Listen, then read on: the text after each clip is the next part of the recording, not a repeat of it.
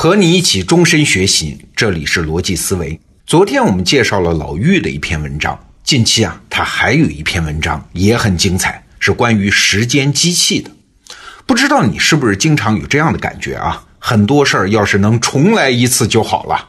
就像我们这代中国人，二十年前我要是拼命买房子就好了，十年前我要是拼命买腾讯的股票就好了。那这说明了什么呢？说明这个时代的机会在我们身边是到处都是，但是我们认知能力不够啊，认不出来这些机会啊。等看到它的时候，又都来不及了。所以很多人都经常做一个白日梦，就是我要是能有一台时间机器回到过去，那还不如有神助发大财啊？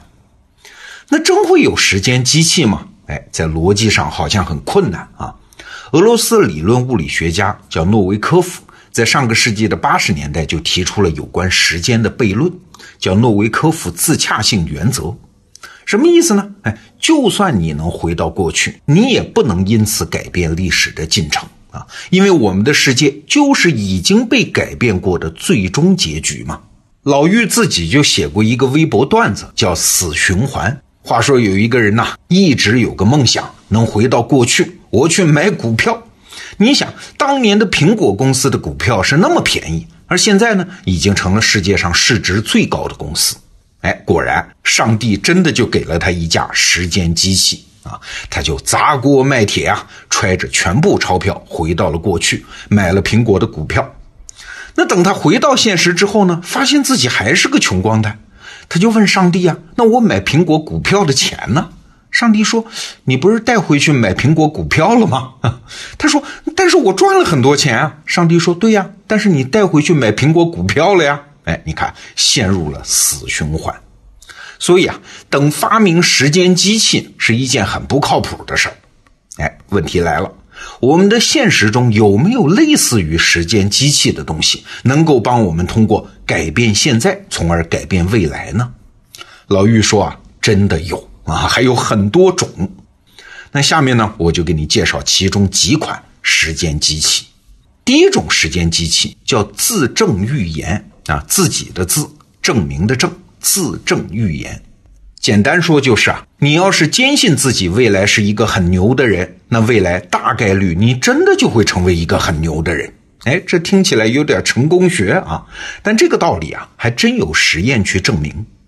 话说，一九六八年，美国有两位博士假装的啊，给一所中学的学生进行智商测试，然后告诉老师：“哎，你看这个那个，有一些学生他的智商非常高。”但事实上呢，这些所谓高智商的学生只是随机抽取的。但是实验结果很惊人呐，那些被老师认为智商高的学生，果然学习成绩就突飞猛进。原因很简单嘛。老师知道这些人智商高，所以不知不觉中就给了这些高智商的学生更多的感情投入啊、学习机会啊和课堂反馈啊。你看，让自己和别人都觉得你很牛，这是一件很重要的事儿啊，因为你获得的帮助将是超乎常人的，所有的资源都会向你聚集过去。所以啊，如果你真有一台时间机器，有机会回到过去，最聪明的办法不是去买什么苹果的股票啊，而是告诉以前的自己一句话呀：“你小子未来会很牛的。”这对你的帮助反而是更大。那既然如此，我们为什么不现在就告诉自己我未来会很牛呢？哎，有句话说得好，伟大人物和骗子的主要区别就是前者首先骗过了自己。当然了，这一点在中国文化底下有点小小的困难。我们中国的长辈啊，总是倾向于告诉我们：“哎，你不行，隔壁家的那谁谁谁才牛，你要向他学习。”或者是，就算你很牛，你也要谦虚谨慎呐，把尾巴夹得紧紧的呀。对，其实我们这一代中国人呐，就是缺老爸告诉我们一句：“你可以很牛很牛。”这是第一款时间机器。那第二款时间机器的名字呢，叫地区差，什么意思啊？就拿 IT 产业来说啊，美国比较先进，中国在紧紧跟上，所以这个地区差其实也就是时间差呀。只要你把美国市场上的一些现成的做法拿到中国来，其实就相当于用了时间机器，抢先获得了一些机会。近些年中国的很多创业公司其实都是这套打法。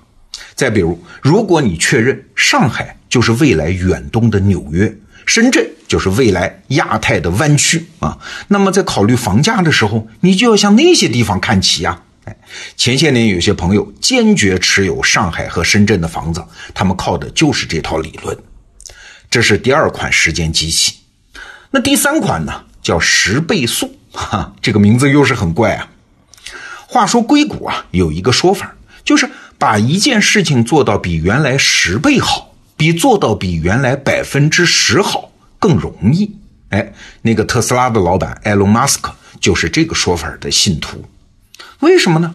你想，因为你要改进百分之十，通常的方法就是用更多的资源嘛，更多的努力嘛，来实现它。但是实现的方法本身并没有本质的变化。但是换过来想，如果你一开始的目标就是要改善十倍，那过去的方法肯定没用嘛，你就必须逼着自己去做根本上的创新，必须打破一些基本的假设。比如，人类用化学燃料发射火箭能够达到的速度和载重量，那肯定是有限的。花更多的钱也只能有微小的提升。人类真的要想登陆火星，甚至是走得更远，那就必须有全新的宇航模式。那这款时间机器就在提醒我们要尽可能不按过去的方式来做事儿，因为那最多能渐进的改善。你要是想获得巨大的成功，那就必须在根本上换方法。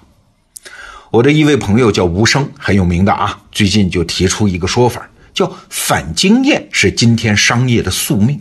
为什么这么说？道理很简单嘛，你要是按经验来，那落伍的可能性是百分之百啊。你要是不按经验来，反倒有至少超过百分之零的成功概率。这是第三款时间机器。第四款机器的名字叫未来回望法，或者叫重启法啊。